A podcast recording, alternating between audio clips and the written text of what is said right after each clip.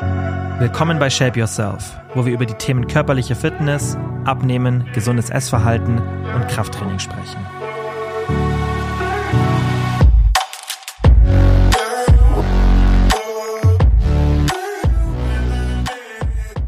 Hallo und herzlich willkommen zu einer neuen Podcast-Folge.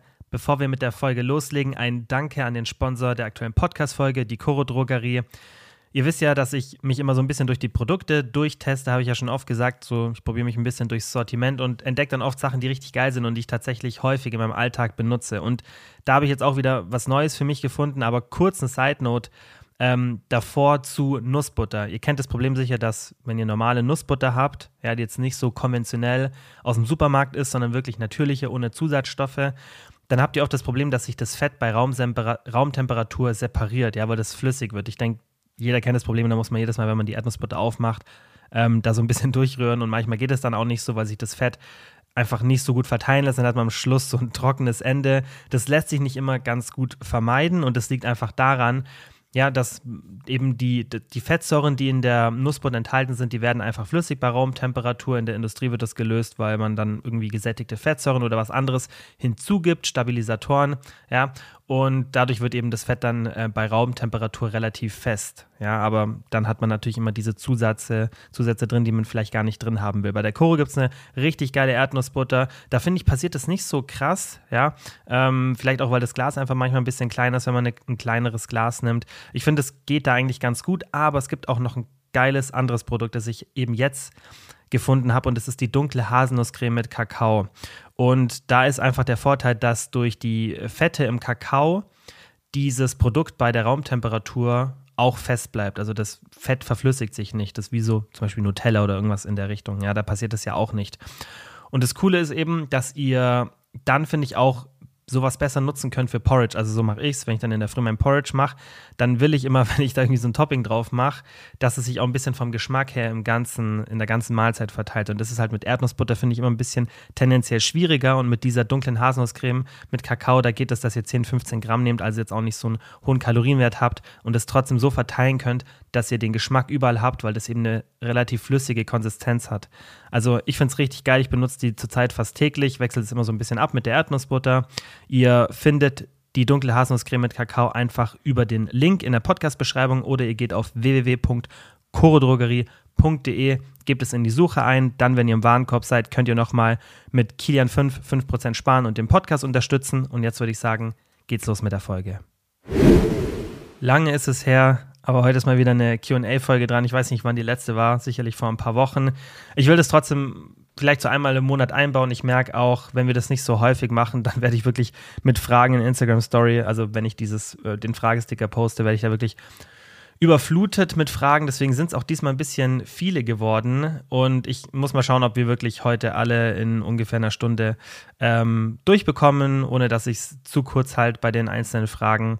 Außerdem findet ihr jetzt bei mir auf Instagram wieder mehr Content. Ich mache jetzt immer so drei bis vier Reels pro Woche. Also das will ich auch so beibehalten.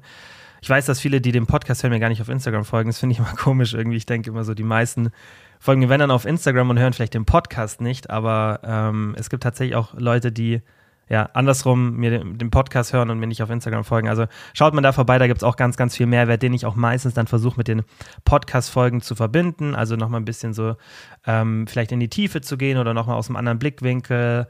Ja, dass wir einfach auch immer so ein Thema wirklich ausführlich behandeln und auch nochmal ein bisschen mehr in die Praxis gehen können. Also ähm, checkt noch mein Instagram ab, falls ihr mir nicht folgt. Da gibt es jetzt auf jeden Fall wieder regelmäßig ganz viel informativen und kostenlosen Content. So, und jetzt ähm, fangen wir mit dem QA an. Wie immer sind die Fragen als Timestamps in der Beschreibung. Das heißt, falls euch eine Frage nicht interessiert, dann könnt ihr die natürlich jederzeit ziemlich praktisch über die Timestamps skippen und dann zur nächsten Frage gehen, die euch interessiert. Frage Nummer eins: War fastest du über einen über irgendeinen Zeitraum? Also ich mache es nicht bewusst, ähm, ist jetzt nicht so, dass ich mir Zeitfenster setze und sowas wie ein Intermittent Fasting Protokoll oder was ähnliches benutze, um dann gezielt zu fasten. Was ich aber tatsächlich mache, ist, dass ich immer einen 12-Stunden-Zeitraum habe, vom Abendessen bis zum Frühstück in der Regel. Manchmal sind es aber auch 10 Stunden. Es kommt immer darauf an, wie viel ich schlafe und wann ich mein Abendessen zu mir nehme. aber ich versuche das schon, auch jetzt gerade versuche ich meinen Alltag wieder ein bisschen umzustellen, sodass ich ein bisschen früher esse, dann mehr Zeit habe, bis ich schlafen gehe, weil das einfach besser ist für den Schlaf. Und ich merke das auch bei mir tatsächlich, dass ich deutlich besser schlafe, wenn ich so ja, mindestens drei, zwei, zwei, drei Stunden nichts gegessen habe vorm Schlafen. Vier, noch, vier ist eigentlich sogar noch besser, merke ich manchmal. Und wenn ich aufstehe, esse ich direkt was. Ja, also so eine halbe Stunde nachdem ich aufgestanden bin, würde ich sagen, esse ich was. Und ähm, dann kriege ich es meistens schon hin, dass ich einen zwölf Stunden Zeitraum habe. Das mache ich auch, also jetzt dann auch bewusster, dass ich diesen Zeitraum vergrößere oder zumindest immer die zwölf Stunden wahrnehme, weil es gibt so einen Effekt, der heißt Autophagie und das ist im Endeffekt die Reinigung der Zellen, die geschädigt sind. Und diesen Effekt, den haben wir dann am besten, wenn wir ein längeres Fastenzeitfenster haben. Und das macht auch, finde ich, evolutionsbiologisch gesehen einen Sinn, weil einfach es immer Phasen gab, wo man dann relativ lange nichts gegessen hat und ähm, also jeden Tag eigentlich. Und der Effekt ist halt umso länger, tendenziell desto besser.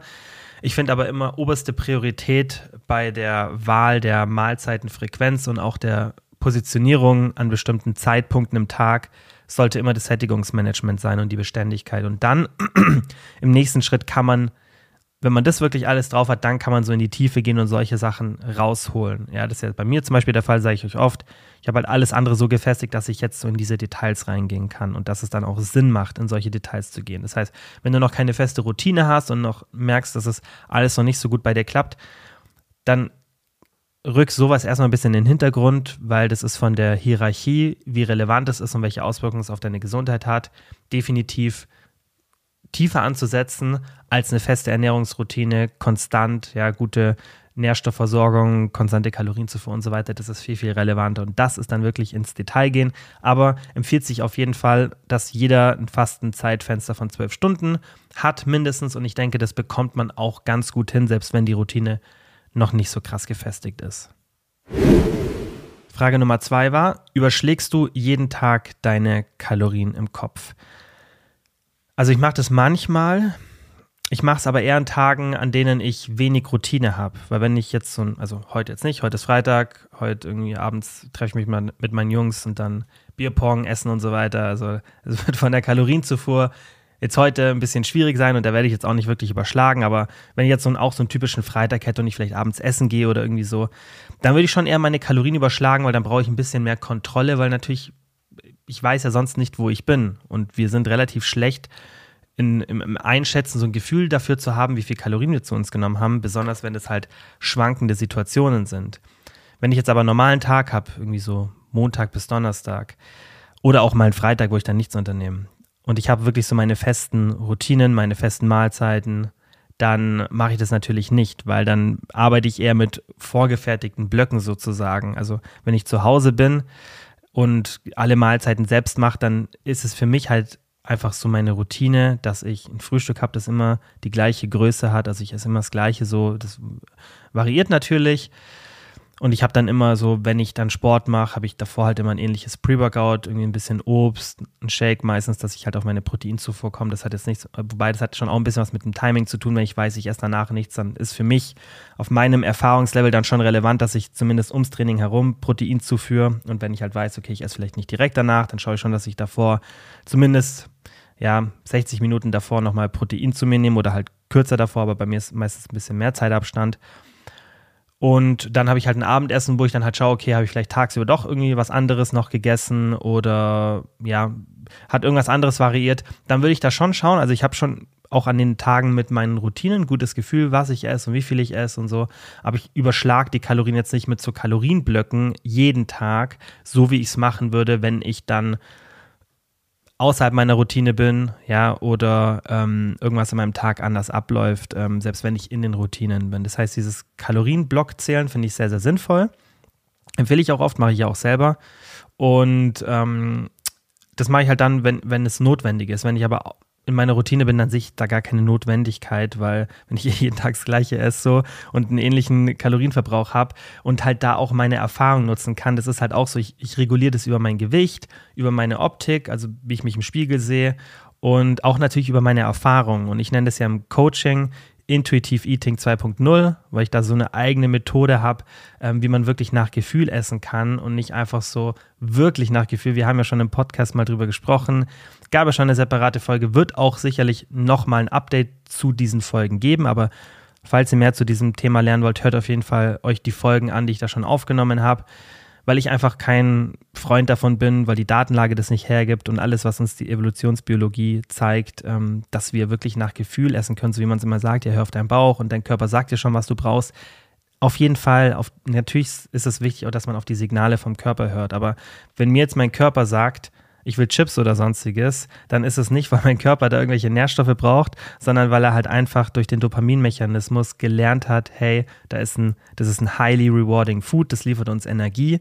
Ja, und das hat uns halt einfach früher während der Evolution, als sich unser Körper entwickelt hat, das Überleben gesichert, dieser Vorgang. Aber den haben wir immer noch in uns. Aber durch dieses extreme Nahrungsüberangebot und die geringe Aktivität, die wir in unserem Alltag haben, ist eben diese Regulation vom Körper total verschoben.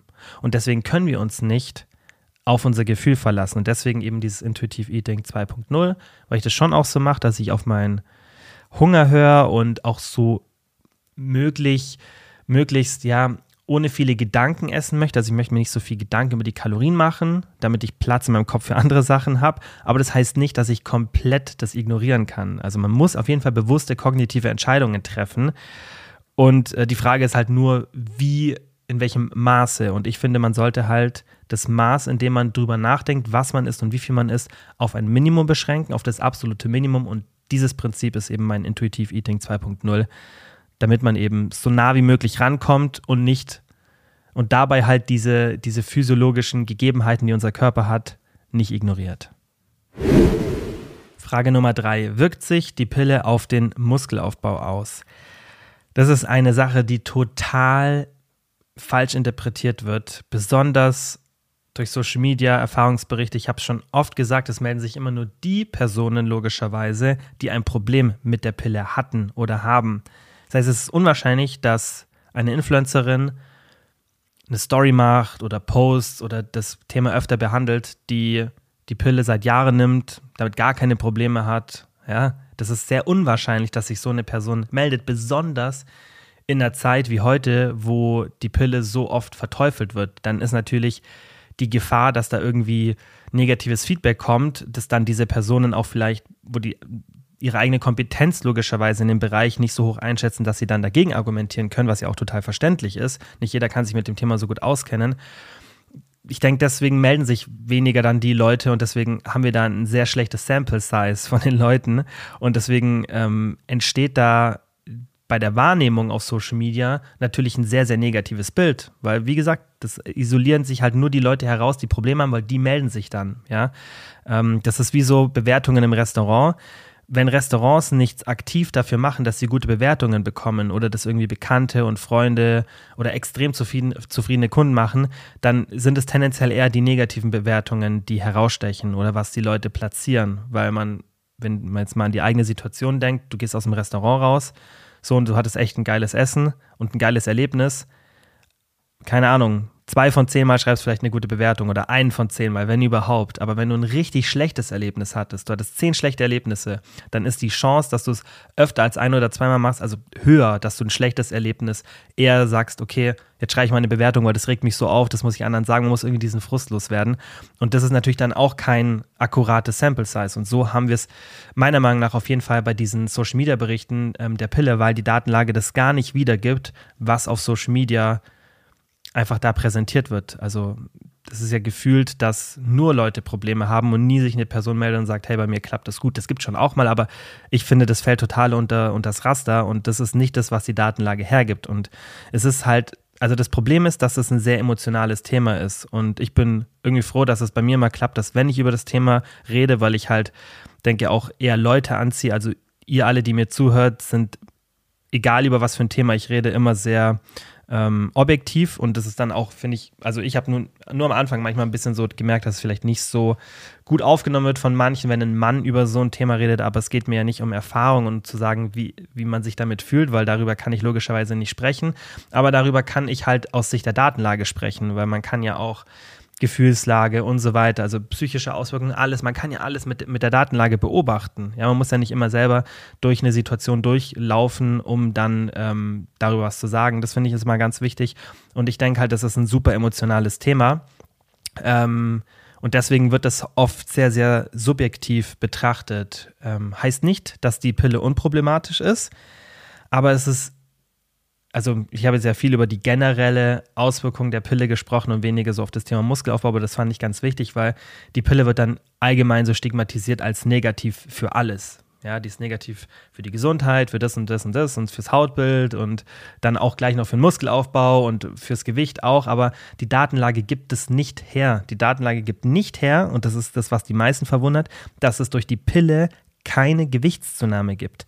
Das, was man da meistens sieht, sind dann vielleicht ein, zwei Kilo höchstens, die sich aber auch oft wieder normalisieren und die dann teilweise, auch wenn man ähm, korrigiert, dass das Alter der Personen, die beobachtet werden, ja voranschreitet und mit voranschreitendem Alter tendenziell in der gesamten Bevölkerung eine Gewichtszunahme zu sehen ist, dann ist der Unterschied noch geringer. Ja, das heißt, wenn wir jetzt Frauen beobachten, die die Pille nehmen und wir schauen uns die Jahr 1 an und Jahr 3 an in der Studie, so und die haben zugenommen, dann ist es eine reine Korrelation und noch nicht eine Kausalität, weil diese Personen hätten auch zugenommen, wenn sie keine Pille genommen hätten. Deswegen braucht man da Randomized Control Trials, um dann zu sehen, gibt es einen Unterschied. Tendenziell gibt es dann keinen Unterschied. Ähm, beim Muskelaufbau ist es dasselbe. Es kommt auch da stark auf die Generation drauf an. Also besonders beim Muskelaufbau, die Gewichtszunahme ist tendenziell fast nie ein Problem. Ja, besonders nicht die Fettzunahme und auch Veränderung der Körperzusammensetzung.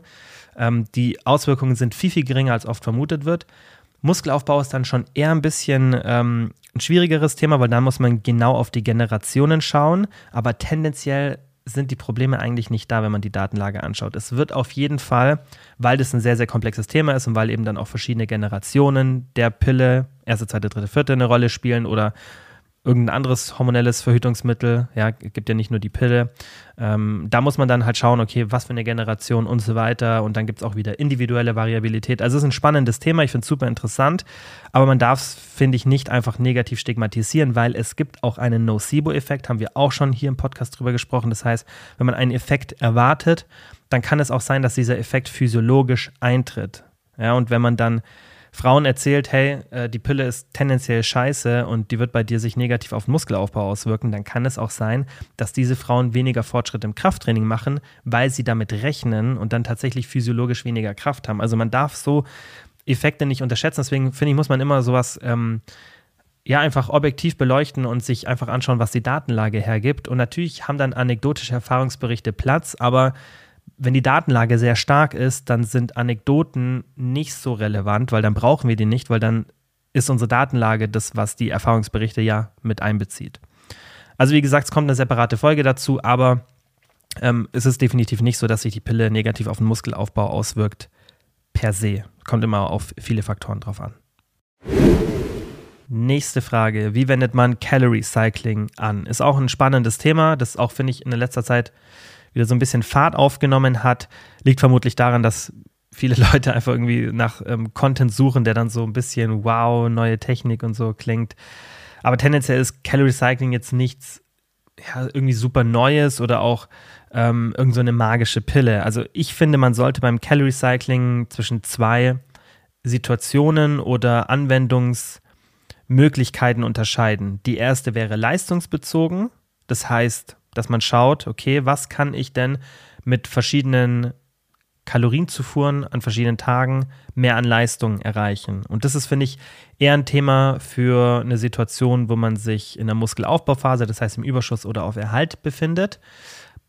Während einer Diät, da ist immer Sättigungsmanagement Priorität 1 und das sollte immer die oberste Hierarchie sein bei der Priorität. Und wenn das dann alles passt, dann kann man versuchen, leistungsbezogen die Kalorien zu optimieren. Aber das Problem ist halt, dass dann automatisch wieder die Sättigung beeinflusst wird. Das heißt, man kann, wenn man hier Änderungen macht, schon damit rechnen, dass sich das dann auch auf die Sättigung auswirkt. Das heißt, es ist ein bisschen schwierig von der Hierarchie, weil die nicht untereinander platziert werden können, sondern das ist eher so eine Entweder-Oder-Situation, weil jede Änderung, die ich da vornehme, wird sich dann auch wieder auf mein Sättigungsmanagement auswirken. Natürlich, wenn es dann trotzdem funktioniert, go for it. Aber es ist jetzt nicht so typisch von der Hierarchie oben nach unten, sondern eher so entweder oder. Also wenn wir es leistungsbezogen machen, dann würde ich dir Folgendes empfehlen. Wenn du zum Beispiel muss man jetzt nicht mehr aufs Krafttraining beziehen, aber dass wir jetzt auch von den Nährstoffen nicht zu viel tausende Szenarien durchspielen und die meisten hier dann doch eher einen Fokus aufs Krafttraining haben. Gehen wir mal das Szenario durch. Du willst die Leistung verbessern, vielleicht in der Muskelaufbauphase oder du machst eine Diät und merkst, hey, Sättigungsmanagement ist echt gar kein Problem für mich. So, ich will da wirklich so das Maximum noch bei der Leistung rausholen und ich probiere mal, was da noch so geht und schaue dann, ob mein Sättigungsmanagement immer noch passt. Dann würde ich dir empfehlen, dass du an Trainingstagen, wenn du morgens trainierst, am Abend zuvor mehr Kalorien und auch einen großen Teil dann Carbs mehr isst oder halt mehr Carbs in diese, ähm, in diese Mahlzeit reinschiftest, ja, damit du dann morgens direkt ein bisschen besser davon profitieren kannst. Wenn du abends trainierst, dann würde ich dir eher empfehlen, dass du tagsüber mehr Kalorien und auch mehr Kohlenhydrate isst, um dann eben die Leistung im Training zu fuelen. Beim Krafttraining hat es aber nicht so enorme Auswirkungen. Also da finde ich, sollte man sich nicht zu viel von erwarten. Das ist dann wirklich so eine, ja, so ein bisschen so eine Profi-Strategie, die dann schon auch in einem Defizit Anwendung findet. Aber wie gesagt, nur wenn halt Sättigungsmanagement optimal ist. Das heißt, wenn man wirklich das alles on point hat und sagt, so, ich mache eine Diät und ich gehe wirklich tief vom Körperfettanteil und ich will alles optimieren, will schauen, dass mein Training wirklich super läuft, dann hat es schon einen großen Effekt und meiner Meinung nach dann auch einen größeren Effekt, als wenn ich das Calorie Cycling in der Muskelaufbauphase habe, weil da sind meistens meine Glykogenspeicher voll und so weiter, da spielt dann das Timing nicht so eine Rolle. Das heißt, das Problem ist halt, dass dieses leistungsbezogene interferiert mit dem Sättigungsmanagement, aber genau eine Kombination von beiden eigentlich das Sinnvollste wäre. Aber es ist halt dann viel testen, viel ausprobieren und ähm, macht das Ganze natürlich dann schwieriger. Beim Sättigungsmanagement, ähm, da würde ich es eben situationsabhängig machen. Das ist aber auch meine präferierte Variante vom Calorie Cycling. Das lernen eigentlich alle meine Coaches, wie das funktioniert. Das ist ein ganz, ganz ähm, kritischer Part von meinem Coaching. Deswegen bin ich ein großer Freund vom Calorie Cycling, aber eben nicht von diesem festen Calorie Cycling, so wie es viele kennen, dass man irgendwie auch Tage plant, sondern von einem autonomen Calorie Cycling. Und so mache ich es auch in meinem Alltag. Weil der Grund oder wieso ich das mit meinen Coaches mache und auch für mich selber, ist nicht, um dann irgendwie nochmal mehr Leistung zu bekommen. Das kann man dann schon auch benutzen. Ja, und das lernen dann viele auch. Aber der Fokus liegt eher auf einem autonomen Sättigungsmanagement und einer erhöhten Flexibilität. Und das ist halt das Geile beim Calorie Cycling. Die Flexibilität macht das Sättigungsmanagement oder bringt es auf ein nächstes Niveau, weil du natürlich immer deine Kalorien entsprechend der Situation, Hunger, Alltag und so weiter, was ist los, was mache ich, anpassen kannst. Und das ist dann, finde ich, die geilste Variante vom Calorie Cycling und wieso ich die auch so ähm, ja, intensiv im Coaching integriere. Nächste auch spannende Frage für viele: Wie viel Kollagen in Proteinriegeln verarbeitet der Körper?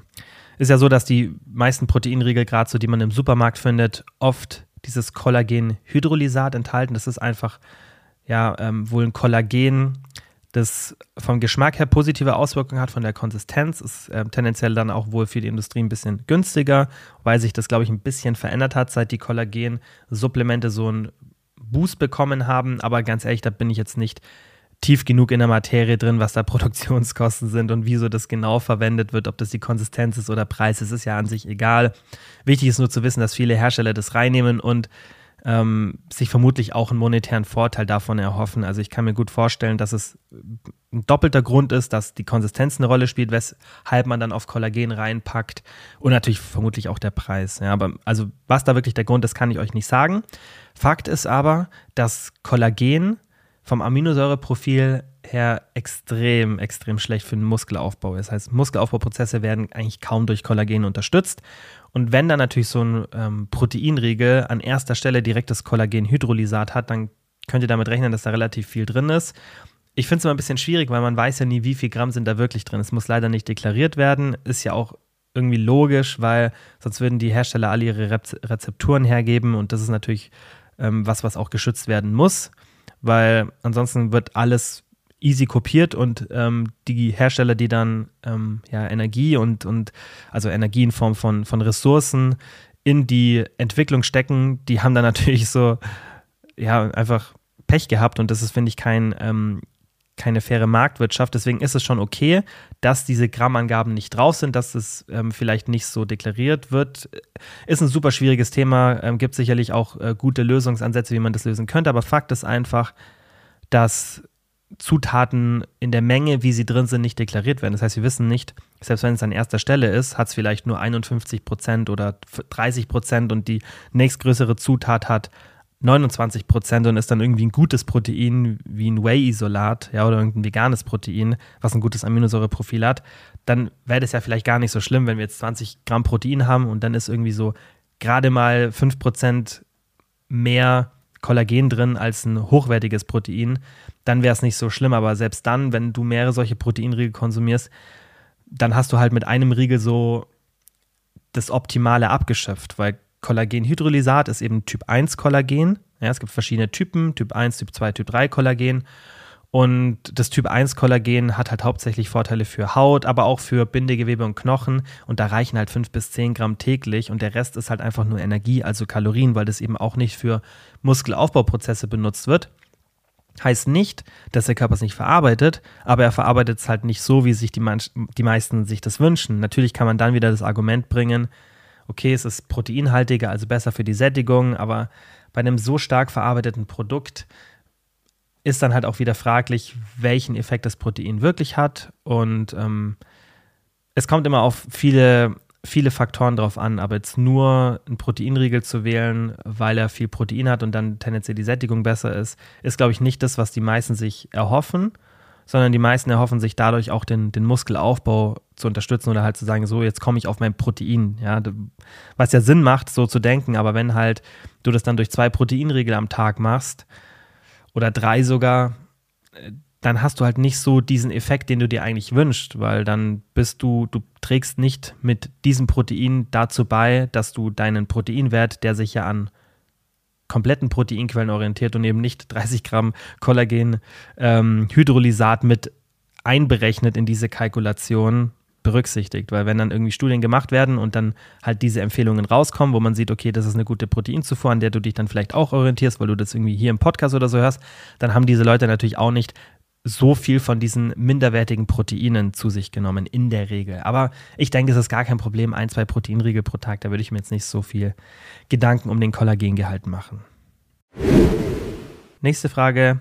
Habe oft gehört, dass Aspartam und Leitgetränke ansetzen. Stimmt das? Also körperlich ansetzt, ob man da irgendwie zunimmt. Also nein, stimmt auf jeden Fall nicht, dass man dadurch zunimmt.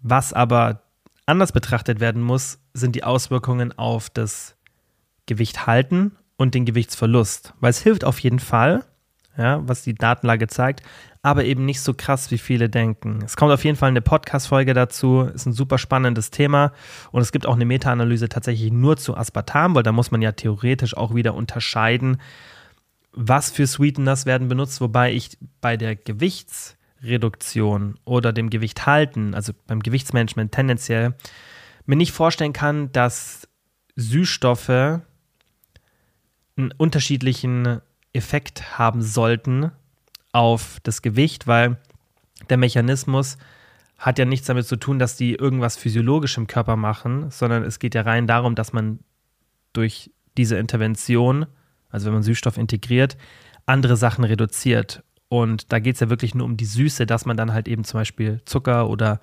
andere ja, Kohlenhydrate, die Süße bringen, reduziert. Und deswegen ist eigentlich relativ egal, aber es gibt tatsächlich auch eine gute Meta-Analyse äh, zu diesem Thema und Aspartam. Gibt auf jeden Fall eine separate Podcast-Folge. Ich habe vorhin schon eine Umfrage in der Instagram-Story gemacht, wann ihr die haben wollt.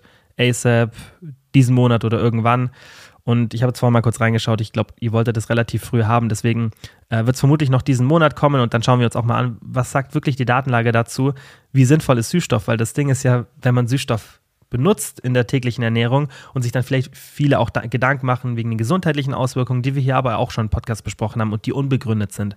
Aber trotzdem, man muss sich auch fragen, okay, bringt es mir jetzt überhaupt was, jetzt da nochmal hier ein Produkt mit Süßstoff zu konsumieren und da ein Produkt mit Süßstoff zu konsumieren? Und mein Argument ist ja oft, Nein.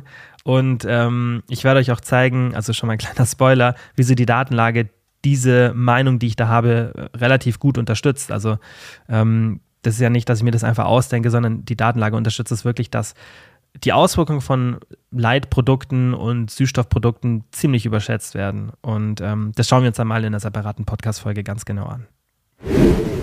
Nächste Frage war, was hältst du von Morbiotic? Also das ist ein Probiotika-Supplement von einem meiner Sponsoren, More Nutrition. Und ich habe schon mal ein bisschen was in der Instagram-Story dazu gesagt.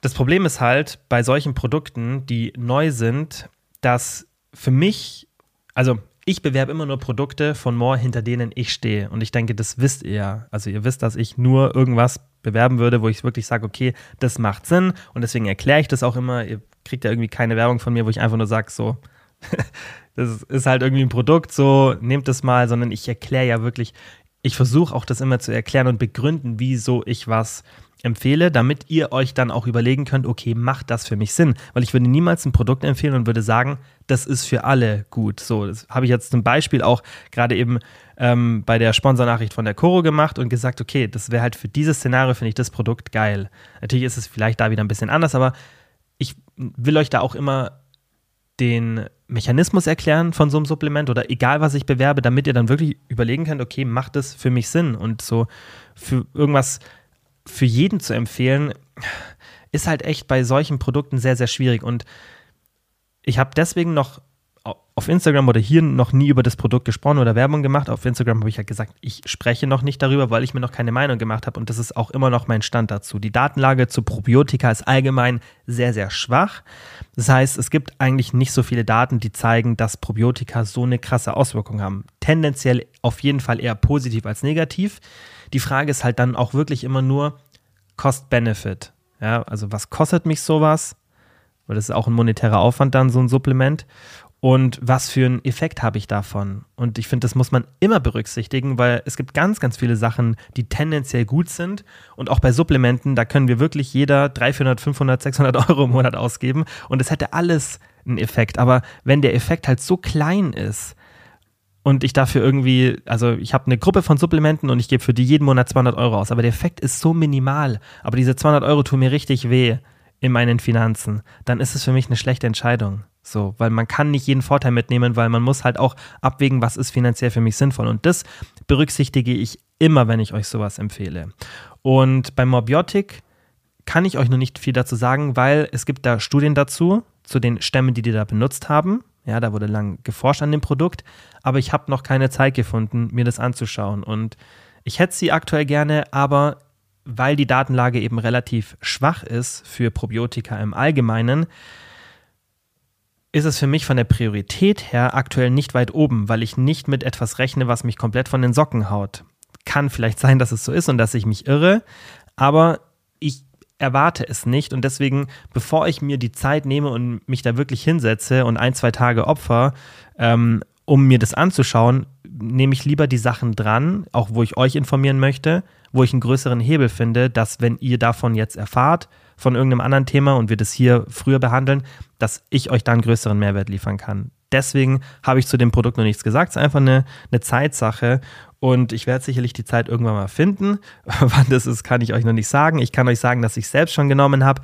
Ähm, und ich habe jetzt keinen Unterschied gemerkt. Das ist aber auch immer schwierig und ich würde niemals etwas empfehlen, nur weil ich es nehme und keinen Unterschied bemerke. Also ich nehme zum Beispiel auch seit Jahren Omega-3 und ganz ehrlich, ich sehe da auch keinen Unterschied, weil erstens nehme ich schon so lange und zweitens, wenn du so viele Sachen immer veränderst in deinem Leben, du müsstest ja so akribisch eine Sache austauschen und alles andere gleich lassen, um wirklich mal zu sehen, war das jetzt der Grund dafür.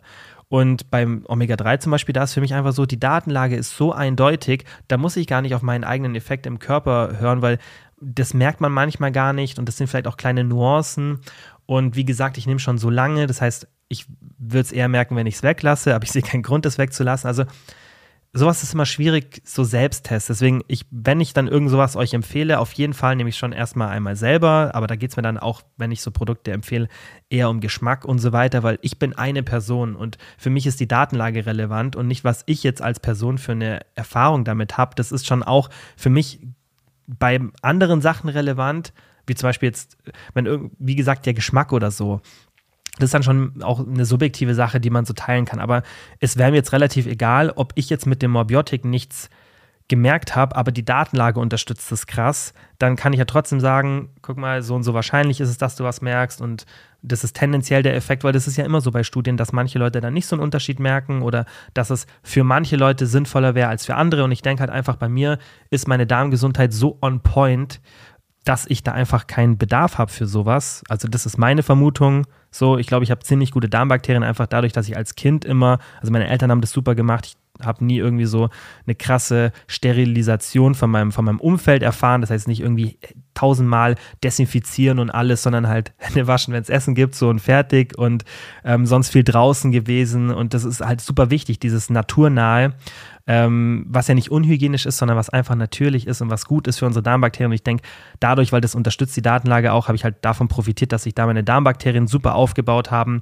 und ähm, ja, dass ich einfach auch jetzt so von meinem Lifestyle, wie ich das mache, auch einfach schaue, dass ich nicht alles zu steril halte. Das heißt auch irgendwie so extremes Desinfizieren und so ähm, vermeide, wenn es nicht notwendig ist und ähm, einfach ja da auch von, von der Ernährung und so, alles so gestaltet, dass einfach mein Mikrobiom im Körper richtig funktioniert, dass der Körper sich richtig reguliert. Und das ähm, ist, denke ich, ein Grund, wieso ich dann auch bei so einem Supplement nicht wirklich was merke, weil, wie gesagt, meine Darmgesundheit ist on point und ähm, deswegen ist es dann auch nicht ein Erfahrungsbericht, der mich dazu bringen würde, euch sowas empfehl zu empfehlen, sondern die Datenlage und dann würde ich auch sagen, okay, für wen macht es eventuell Sinn. Deswegen probiert es aus. Ich denke, Schaden tut es auf jeden Fall nicht. Ähm, angeblich sind die, ähm, sind die Daten relativ positiv, aber dazu kann ich erst was sagen, wenn ich das selber mir angeschaut habe und nicht, ähm, wenn das von dem Nutrition Team so kommuniziert wird, auch wenn ich denen sehr vertraue, sonst würde ich nicht so lange mit denen arbeiten. Aber trotzdem, bevor ich das sage, ähm, muss ich mir das selber angeschaut haben. Also ich plapper nicht einfach irgendwas nach oder nur, weil das mir so gebrieft wird. Ähm, das ist, finde ich, ganz wichtig und das wird ja auch bei More so kommuniziert, dass wir das auch gerne so machen dürfen. Das ist mir auch wichtig, sonst würde ich nicht mit More Nutrition zusammenarbeiten, wenn ich irgendwas bewerben müsste, was ich nicht bewerben will. Das heißt, ich darf dann auch kritisch ähm, sagen oder halt sagen, weiß ich noch nicht, so wie es halt jetzt ist. Und ich denke, ähm, damit seid ihr dann auch am besten bedient. Nächste Frage fand ich auch interessant und zwar dein Mindset, wenn Leute total BS, Überernährung, Sport reden, einmischen oder ruhig sein. Ich denke, ihr kennt da meine Meinung. Ich bin leider, was heißt leider da immer ruhig? Ich bin da nicht ruhig. Ich, wenn ich ja irgendwas auf Social Media sehe, dann spreche ich es ja hier an oder auf Instagram, aber ich bin halt nicht so, dass ich mich in irgendwelche Social Media Beefs wie ein 16-Jähriger irgendwo einmische, weil ich irgendwie mich profilieren muss oder keine Ahnung oder, oder keine andere Möglichkeit sehe, ähm, dass Leute meinen Content sehen, weil ihr müsst euch immer im Klaren sein, die Leute, die das machen, jeder muss ja seine eigene Strategie da ähm, und seine eigene Moral und auch seine eigene ähm, ja, einfach Vorstellung, wie man auf Leute wirken will, festlegen. Und die Leute, die halt auf Social Media sowas nutzen, ist ja auch total okay. Die machen das, weil sie ja auch wissen, dass es interessanter Content ist, dass das so ein bisschen, ja, dieses Konfrontative, dass es gut ankommt, ähm, dass es polarisiert. Was aber auch in Ordnung ist, also muss jeder selber entscheiden, aber ich persönlich bin einfach nicht so. Und ich denke, das wisst ihr, also ich bin einfach nicht so konfrontativ. Ich bin konfrontativ, wenn ich sein muss. Und ich bin auch in meinem Alltag, würde ich sagen, schon regelmäßig konfrontativ in Situationen, aber wirklich nur dann, wenn ich sein muss. Und ich denke, bei diesen Themen muss ich nicht konfrontativ sein. Also ich, wenn jetzt irgendjemand irgendeinen Müll erzählt auf Social Media, was so oft vorkommt, da würde ich gar nicht mehr hinterherkommen, da Reaktionen drauf zu machen, dann ist es ja für mich eher geschickter, dass wenn ich irgendwas sehe, dass ich dann nicht irgendwie einen Stitch, auf TikTok nennt man das ja Stitch, oder? Wenn man so auf jemanden, ähm, wenn man auf ein Video von der Person direkt mit einem anderen reagiert, bei Reels heißt glaube ich, Remix. Wenn ich das jedes Mal mache, da würde ich nicht fertig werden und ich sehe auch gar keinen Grund, weil wenn jemand irgendeinen Müll erzählt, da bin ich zu wenig konfrontativ, dass ich dann diese Person direkt angreifen will, sondern dann erkläre ich das lieber selber, weil oft haben diese Personen ja auch keine schlechten Intentionen. Ich weiß nicht, wie es wäre, wenn irgendjemand mich direkt ähm, konfrontieren würde. Gab es mal vor ein paar Jahren, also es war ganz am Anfang, wo ich mit Instagram angefangen habe.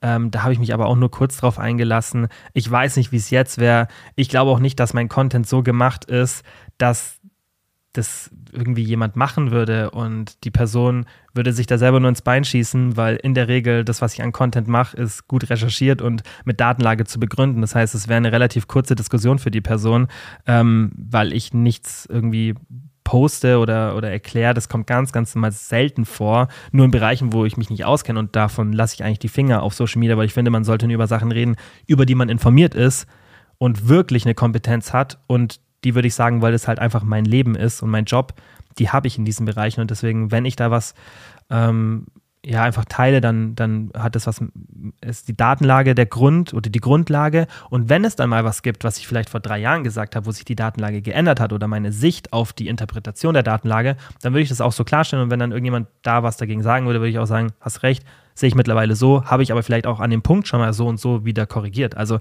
ich glaube, ich gebe auch wenig Angriffsraum und ähm, das ist mir natürlich auch wichtig, weil das ist ja mein, meine gesamte ähm, Integrität, die da dahinter steht. Und das hat nichts damit zu tun, dass ich mich nicht Angr Angreifer machen will, sondern dass ich einfach die richtigen Informationen euch geben möchte, weil das ist was, womit ich früher, als ich mich mit dem Bereich zum ersten Mal befasst habe, extrem gestruggelt habe.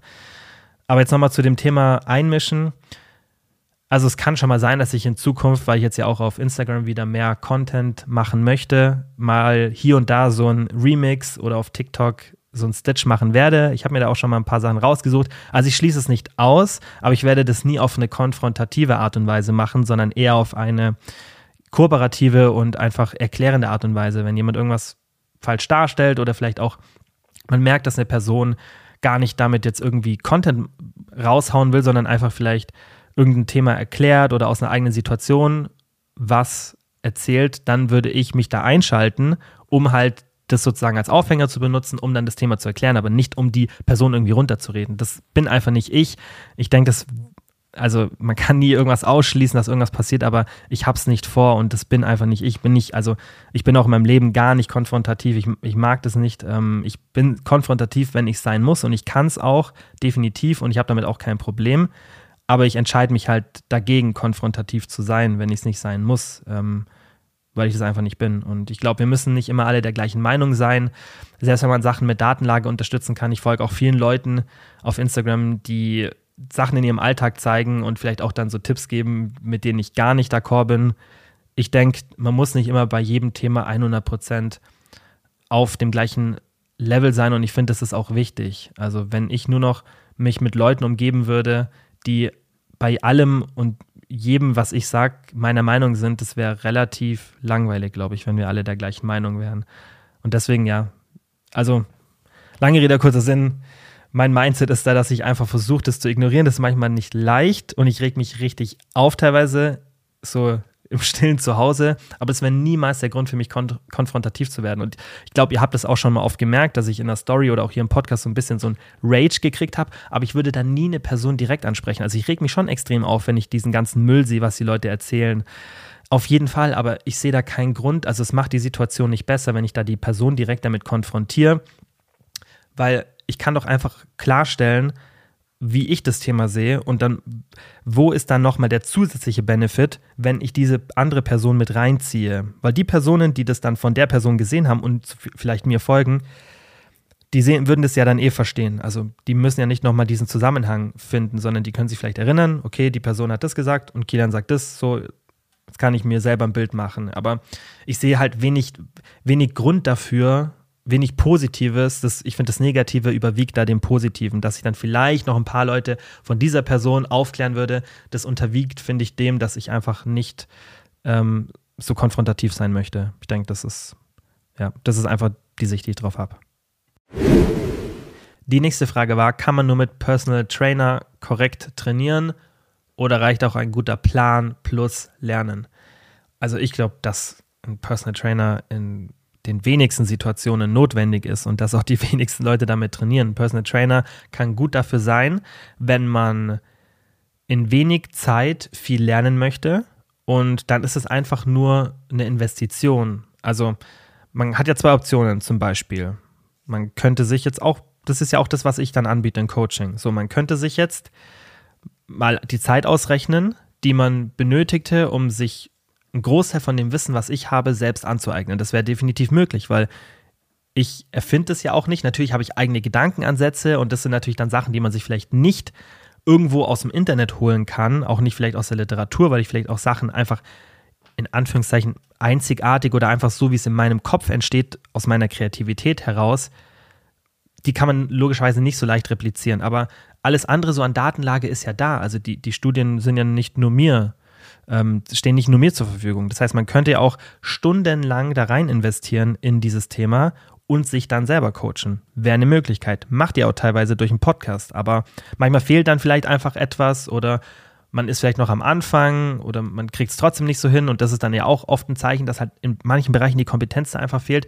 Und dann ist halt einfach der Ausgleich, okay, man holt sich so ein Coaching und dann profitiert man eben von der Zeit, die ich da investiert habe und holt sich diese Infos sozusagen schneller als auf dem herkömmlichen Weg. Und genauso ist ja bei einem Personal Trainer auch. Du könntest ja selber die Zeit investieren, oder du lässt dir dann von so einer Person helfen. Und da ist vielleicht der Hebel nicht ganz so krass, weil das Thema einfach ein bisschen eingeschränkt ist. Und ich denke, man kann hier definitiv, weil es nicht ganz so komplex ist, relativ schnell auch selber lernen, wie Krafttraining funktioniert.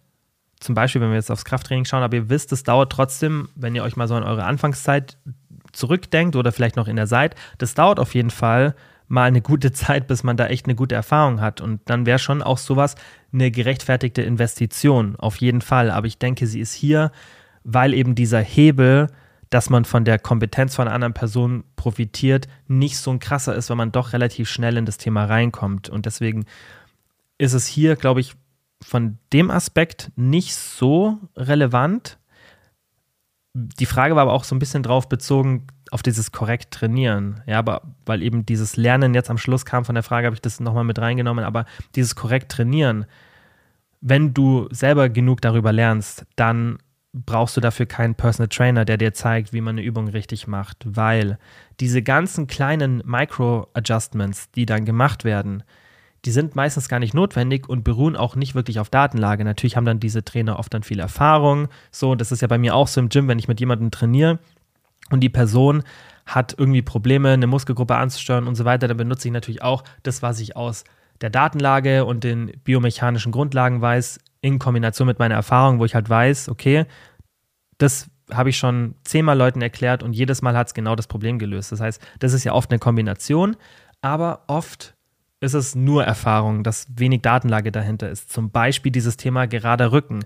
Da gibt es ja immer noch diese Videos auf egal wo auf Social Media, wo dann Leute mit so ein bisschen Rundrücken beim Kreuzheben gezeigt werden und dann so gesagt wird, oh, ich möchte nicht den Rücken von der Person haben oder die bricht sich gleich den Rücken. Das ist der größte Müll. So, die Datenlage unterstützt es nicht. Es gibt sogar ein bisschen eher Logik dahinter, dass es mal Sinn macht, mal nicht mit so einem perfekt geraden Rücken zu trainieren, damit wir auch diese Position stärken. Also der Körper ad adaptiert sich an bestimmte Positionen und äh, auch diese ganze Haltungssache, dass man immer so aufrecht sitzen muss und so, das ist auch nicht von der Datenlage unterstützt. Ja, zum Beispiel, wenn es um Sitzen geht, das ist ein komplexes Thema und so ein bisschen Rundrücken zu machen, das ist eigentlich eine sehr, sehr effiziente Körperhaltung, weil dadurch die Muskulatur entlastet wird und dadurch auch dann meistens weniger Probleme in der Muskulatur Schmerzen und so weiter entstehen, weil einfach die Muskulatur entlastet wird. Da ist dann eher eine bessere Lösung, anstatt eine andere Haltung, die Muskulatur zum Beispiel zu stärken, ausdauernder zu machen und so weiter. Das hilft immer viel, viel mehr, als irgendwie die Haltung zu korrigieren. Ja? Außer eine Haltungskorrektur führt dann vielleicht auch wieder zu ein bisschen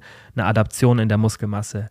Aber diese ganzen kleinen Adaptionen, irgendwie gerade Rücken und so weiter und diese, diese Tweaks, da ist oft keine Datenlage dahinter und Deswegen würde ich eher an eurer Stelle nach dem Grundsatz gehen, habe ich keine Schmerzen während der Übung und in den Tagen danach und habe ich einen effizienten Bewegungsablauf. Wenn das der Fall ist und du auch die Muskelgruppen ansprichst und ansteuern kannst und beim Training bemerkst, während einer Übung, dann machst du alles richtig. Und wenn du keine Schmerzen hast, besonders in der Zeit, in den Tagen danach und auch nicht so Abnutzungserscheinungen hast über mehrere Wochen, wenn, du, wenn das alles passt, so du, das funktioniert, dann gibt es keinen Grund, eine perfekte Körperhaltung bei jeder Übung zu haben. Also ich habe auch bei ganz, ganz vielen Übungen nicht einen 1A geraden Rücken, weil es nicht notwendig ist. Also das geht ja auch teilweise gar nicht.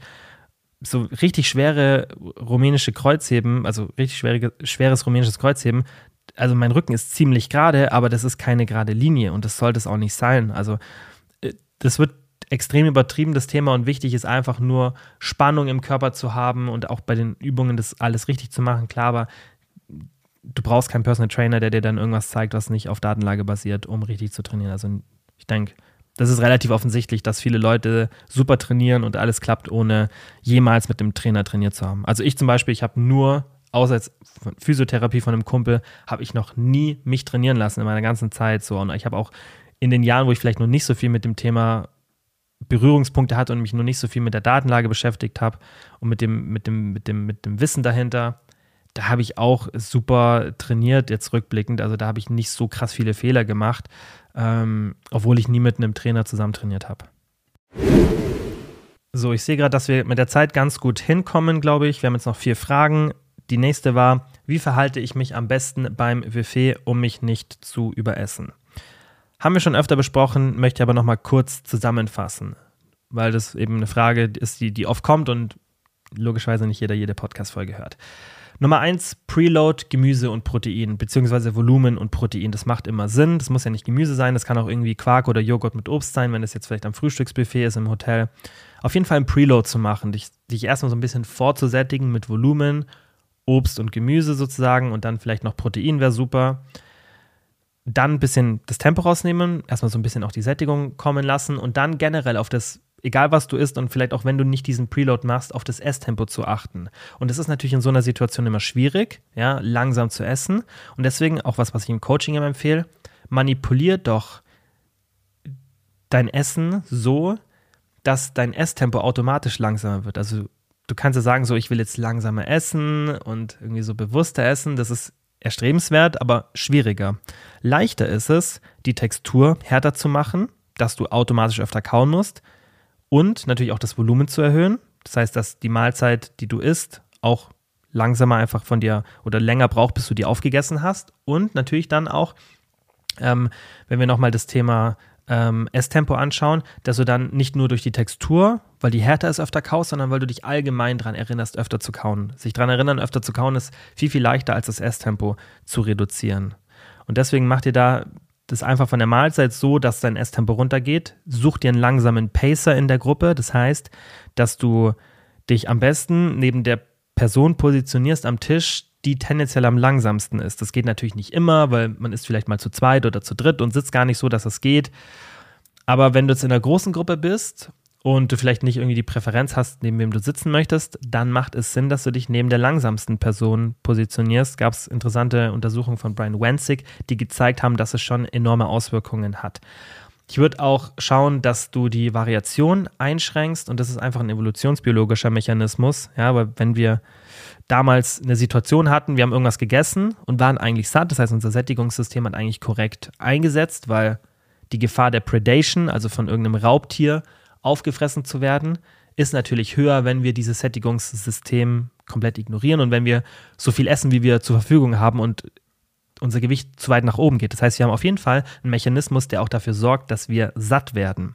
So, aber wenn jetzt eine Situation war und wir haben irgendwas gegessen, das ist so die Theorie dahinter und die ist, finde ich, sehr, sehr logisch und man sieht auch, dass mehr Variation mehr Kalorienzufuhr ist, aber für euch zum Hintergrund, wenn da natürlich irgendwas anderes noch zu essen da war, dann machte es Sinn, dass sich während der Evolution die Leute rausselektiert haben, die dieses, diese Nahrungsquelle auch noch konsumiert haben, obwohl sie satt waren, weil sie dadurch sichergestellt haben, dass sie mit vielen verschiedenen Nährstoffen versorgt sind.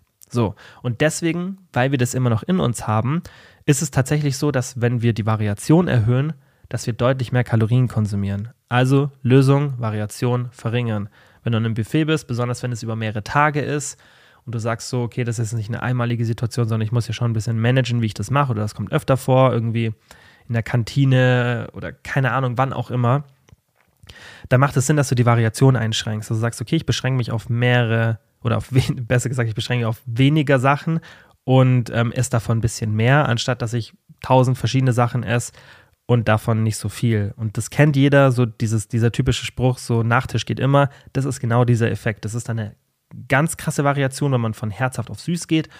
Aber auch in den einzelnen Geschmacksgruppen ist diese Variation für die Kalorienzufuhr problematisch. Nächste Frage war, was hältst du von Y-Food? Die Produkte enthalten zum Beispiel sehr viel Kalzium. Ist das gut? Also tendenziell solche Mahlzeitenersatzprodukte werden ja auch in der Industrie oder Industrie, in der Branche, in der Fitnessbranche oft verteufelt. Finde ich aber irgendwie zu Unrecht, weil klar, Flüssignahrung ist jetzt nicht das Optimale, aber jeder, der das verteufelt, ähm, sagt irgendwie, dass Proteinchecks gut sind, so die meisten Leute. Und dann verstehe ich die Logik nicht dahinter. Das eine soll gut sein ähm, und ist flüssig und das andere soll schlecht sein und ist flüssig. Also ich verstehe den Mechanismus nicht dahinter oder die, die, die Logik, die sich dann die Leute bauen, besonders weil diese Mahlzeitenersatzprodukte meistens auch einen guten, hohen Proteingehalt haben, wie zum Beispiel bei YFood. Also ich habe nochmal geschaut auf der Website, da ist ähm, ziemlich gut Protein drin, also meistens auch so das Äquivalent von dem Proteinshake, deswegen das passt auf jeden Fall. Natürlich würde ich feste Nahrung immer vorziehen, aber wenn man selber eine Situation hat, wo man merkt, hey, das hilft mir bei einem stressigen Alltag, dass ich so, eine, so einen Mahlzeitenersatz, der muss jetzt nicht mal von Y-Food sein, egal von wo der ist, und ich konsumiere den und das hilft mir dabei, keine schlechte Entscheidung zu treffen, dann irgendwie mir was vom Bäcker zu holen, was mich gar nicht satt hält, so und ich merke einfach, das funktioniert für mich für den Alltag, weil ich es ausprobiert habe, dann go for it, weil tendenziell sind diese Mahlzeitenersatzprodukte von den Nährwerten so aufgebaut, dass es auf jeden Fall besser ist für die Sättigung als das, was es so konventionell unterwegs zu kaufen gibt. Das heißt, selbst wenn das dann Flüssignahrung ist, haben wir hier trotzdem gerade durch den Proteingehalt und manchmal auch weil ein bisschen Ballaststoffe und so weiter drin sind, die Hersteller überlegen sich ja da auch oft was, was sie noch dafür die Sättigung machen können, weil diese Produkte sollen ja dann auch so sein, dass die Leute tatsächlich subjektiv eine Sättigung wahrnehmen und die legen ja auch Wert auf die Entwicklung, was vielleicht nicht immer optimal ist, aber meistens sind diese Produkte schon so ausgelegt, dass sie auch ganz gut satt machen.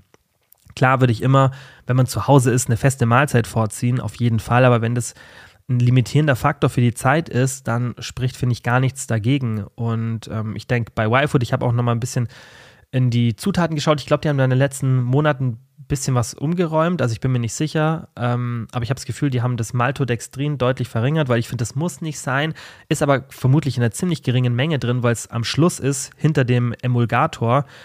Und deswegen muss es weniger Menge enthalten, also vermutlich nur ein paar Gramm. Deswegen ist es dann eigentlich fast zu vernachlässigen, dass da das Maltodextrin, also so ein Einfachzucker drin ist. Ich würde vielleicht das Rapsöl und Sonnenblumenöl gegen Olivenöl tauschen, aber das ist auch so ein bisschen meckern auf hohem Niveau, weil Rapsöl und Sonnenblumenöl jetzt nicht problematisch sind, aber Olivenöl ist halt für mich so ähm, der Gold Standard und ähm, das ist vermutlich auch einfach eine, ähm, eine Kostensache. Aber ich finde das, was in Y-Food drin ist, jetzt nicht irgendwie problematisch. Also ich finde die Nährwerte ganz gut, aber man muss halt einfach probieren, ob das für einen selber fun funktioniert. Ähm, man muss einfach berücksichtigen, dass ähm, Kalorien und Volumen beides bei einer Mahlzeit eine Rolle spielen und ähm, deswegen, selbst weil was, wenn was flüssig ist, aber dir wie zum Beispiel so ein Y-Food um die, glaube ich, 500 Kalorien liefert, ähm, aber das Volumen nicht entscheidend ist, dann bei sowas heißt es nicht, dass es sich gar nicht sättigen kann. Also wenn du einen Nutzen hast und so Mahlzeitenersatz, ob das jetzt Y-Food oder irgendeine andere Marke ist, dir hilft, dann go for it, probier es aus, ähm, schau dir die Inhaltsstoffe an und äh, mach dir einfach selber ein Bild davon. Aber dass diese Produkte tendenziell schlecht sind, da gehe ich auf keinen Fall mit.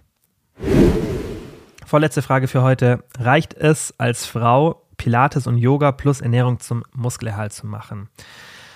Also es kommt natürlich darauf an, wie du das meinst, in was für einer Situation du bist. Falls du davor jetzt ähm, Krafttraining gemacht hast und dann wechselst du jetzt auf Pilates und Yoga, dann wirst du mit großer Wahrscheinlichkeit Muskeln abbauen, weil einfach die Intensität, ähm, mit der du trainierst, ja, einfach die Mechanical Tension, die du erreichst, die einfach der aktuell in der Wissenschaft einzig herausisolierende Faktor für Muskelaufbauprozesse ist, den wir haben und die dann entscheidend hier verändert wird, dann kannst du ziemlich sicher sein, dass du Muskeln abbaust. Es ist nicht 100% sicher, weil es auch viele Faktoren drauf ankommen, aber du kannst ziemlich sicher damit rechnen, dass wenn du davor Krafttraining gemacht hast, es auch intensiv war und du switcht jetzt auf Pilates und Yoga, dass du dann logischerweise zu deiner Form davor Muskeln abbauen wirst. Wenn du jetzt aber eher so diesen altersbedingten Muskelabbau ansprichst und du davor jetzt kein Krafttraining gemacht hast und dein Status quo dann logischerweise von der Lean Body Mass, die du haben könntest, niedriger ist, dann ist es schwierig zu sagen, weil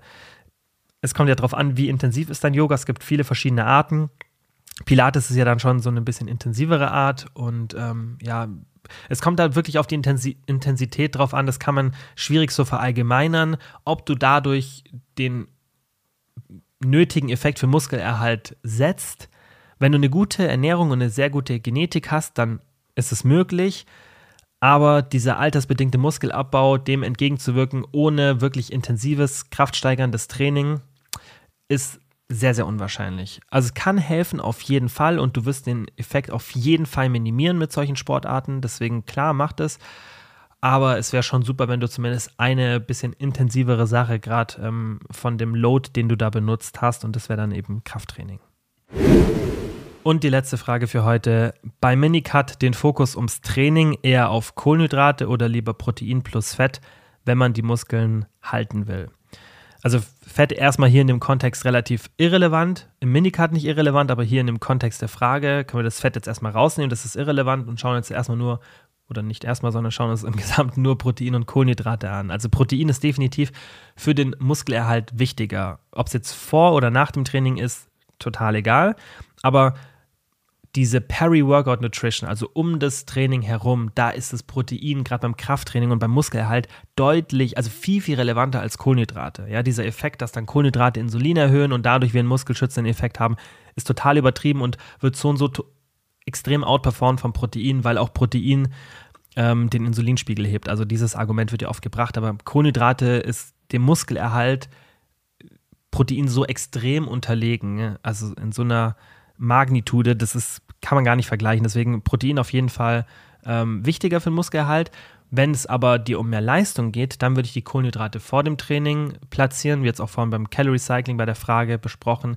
Und dann natürlich, wenn du dann weniger Kraftverlust hast, dann ist natürlich auch das Risiko geringer, dass du Muskeln abbaust. Deswegen Kohlenhydrate um das Training herum zu gestalten, macht im Minicut schon Sinn, aber ich würde immer erst die Sättigung beachten. Das heißt, Sättigungsmanagement ist Priorität Nummer eins in der Hierarchie und dann, wenn das alles klappt, dann kannst du dir überlegen, okay, im Minicut kann ich jetzt nochmal irgendwie so ein bisschen die Kohlenhydrate ums Training herum verbinden. Und was ich dir empfehlen würde in so einer Situation, was ja eigentlich eine geschickte Lösung wäre, wäre irgendeine Kohlenhydratquelle ums Training herumzunehmen, die jetzt vielleicht nicht diese typisch schnell verfügbare ist, die du auch gar nicht beim Krafttraining benötigst, ja, sondern irgend sowas wie Obst. Das heißt, da hast du wirklich den doppelten Effekt und so mache ich es auch in meinem Alltag. Mein Pre-Workout ist immer meistens so irgendwie eine Banane oder eine Orange oder eine Banane plus eine Orange. Es kommt immer darauf an, auch wie ich davor gegessen habe, aber meistens ist es gleich. Meistens wirklich nur ein Stück Obst oder vielleicht zwei Stücke Obst. Weil da habe ich dann einfach sichergestellt, dass ich gerade was für meine Sättigung gemacht habe. Das heißt, ich habe was Voluminöses gegessen, was auch beim Krafttraining nicht stört. Das heißt jetzt nicht so viel Volumen. Dieses Obst würde ich jetzt vielleicht bei einer Ausdauersportart eher ein bisschen anders gestalten, wenn die mir extrem wichtig wäre. Aber tendenziell ist das, finde ich, die beste Lösung, weil dann hast du sichergestellt, okay, ich habe Kohlenhydrate, aber ich habe auch gleichzeitig was für meine Sättigung getan. Und ich denke, das ist so im Allgemeinen die geschickteste Lösung. So, das war's für heute. Ich hoffe, die Folge hat euch gefallen.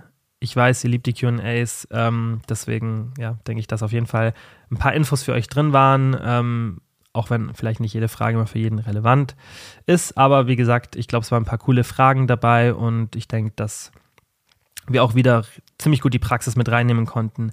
Wie immer, vielen, vielen Dank fürs Zuhören und ich würde sagen, wir sehen uns dann nächste Woche oder hören uns besser gesagt nächste Woche am Sonntag wieder. Ciao.